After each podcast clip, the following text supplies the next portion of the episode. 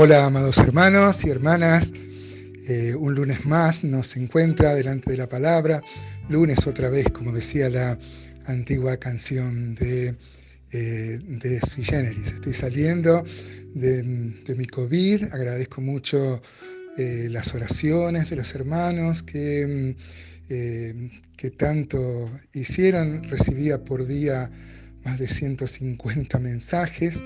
Eh, pero uno se siente muy acompañado por los hermanos en, este, en este duro, eh, duro transitar.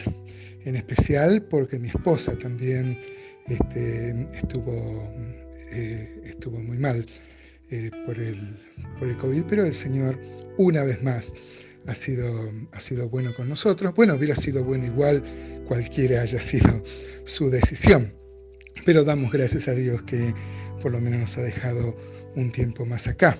Uno quisiera tener la convicción que tenía el apóstol Pablo, que no sabía si vivir o morir. Si, si moría, partía y estaba con Cristo, y si vivía, quedaba para servir al mismo Cristo. Así que, este, qué, qué hermoso vivir así, ¿no? Vivir donde no se da lo mismo vivir que morir.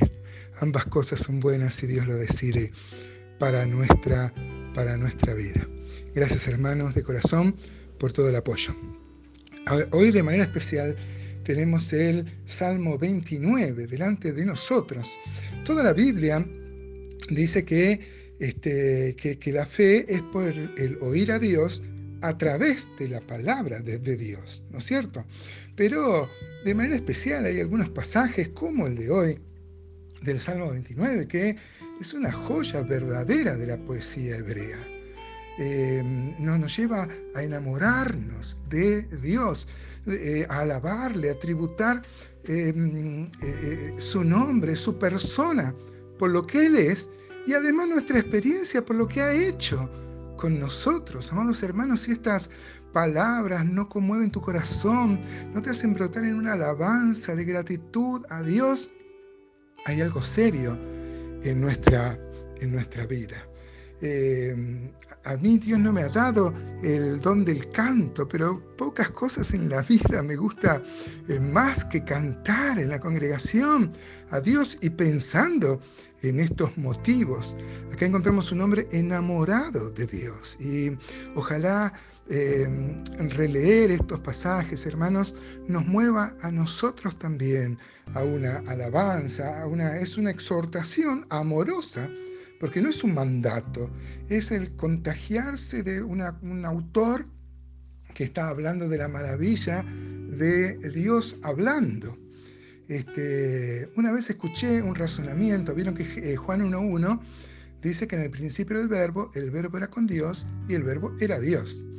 Entonces él le preguntó a la audiencia en dónde estaba el verbo en Génesis 1.1 y 1.2, por ejemplo. Génesis 1.1 dice que en el principio creó Dios los cielos y la tierra, ¿eh? y el Espíritu de Dios se movía sobre la faz de la tierra, y el versículo 3 de Génesis 1 dice, y dijo Dios. Y, como nadie podía contestar, éramos nuevitos en esa clase, este, él dijo que ahí estaba el verbo. En principio a mí no me convenció mucho el argumento, pero luego pude ver que sí, no solo porque Juan 1.1 lo dice, sino que la voz de Dios creó todo, ¿no? Y podemos interpretar, sí, que el verbo, que la palabra de Dios es la que creó los cielos, la tierra, todo lo que en ellos en ello, todo lo que encontramos, lo que vemos y lo que no vemos, como dice Colosenses 1.15, ¿no?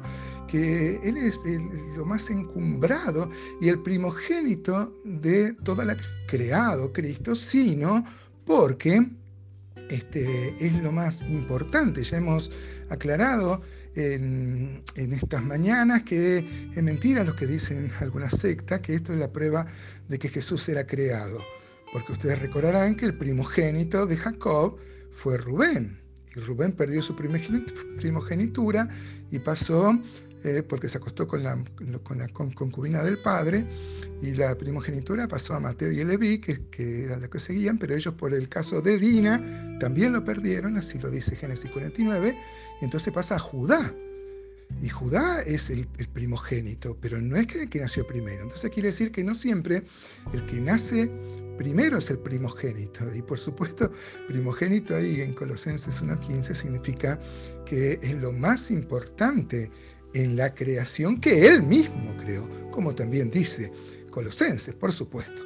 Pero es esto debería ser reconocido por los, por los reyes de la tierra y justamente eso es lo que falta, ¿no?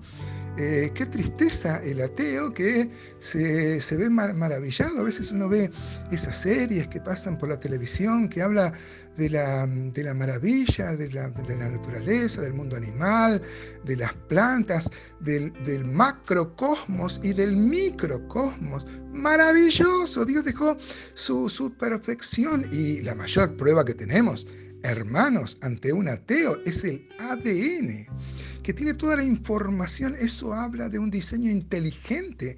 No puede ser obra del azar porque todo eso está condensado, está sipiada la información en el ADN de las personas. Así que con entusiasmo, con, con, júbilo verdadero, eh, leamos, dice el Salmo 29, tributad a Jehová, oh hijos de los poderosos Dad a Jehová la gloria y el poder. Dad a Jehová la honra de a su nombre. Adorad a Jehová en la hermosura de su santidad. Voz de Jehová sobre las aguas. Truena el Dios de gloria. Jehová sobre las muchas aguas. Voz de Jehová con potencia. Voz de Jehová con gloria. Voz de Jehová que quebranta los cedros. Quebrantó Jehová los cedros del Líbano. Los hizo saltar como becerros al Líbano y al Sirión como hijos de búfalos. Voz de Jehová que derrama llamas de fuego. Voz de Jehová que hace temblar el desierto. Hace temblar Jehová el desierto de Cádiz. Voz de Jehová que desgaja las encinas y desnuda los bosques.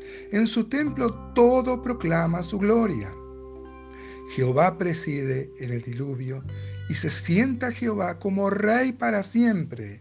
Jehová dará poder a su pueblo.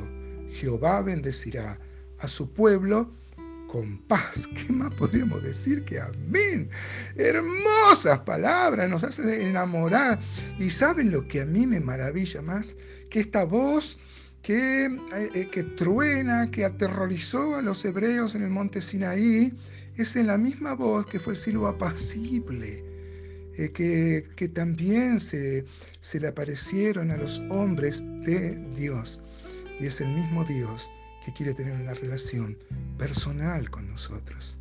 Amado hermano, si esto no te motiva a tener una charla, a entregarle el corazón al Señor y a alabar su persona, por lo que Él es y por lo que Él ha hecho, no sé qué más puede hacer Dios. Bueno, hizo mucho más que esto, que inspirar esto este, a David, se hizo hombre, murió por nosotros. Esto es maravilloso, hermanos.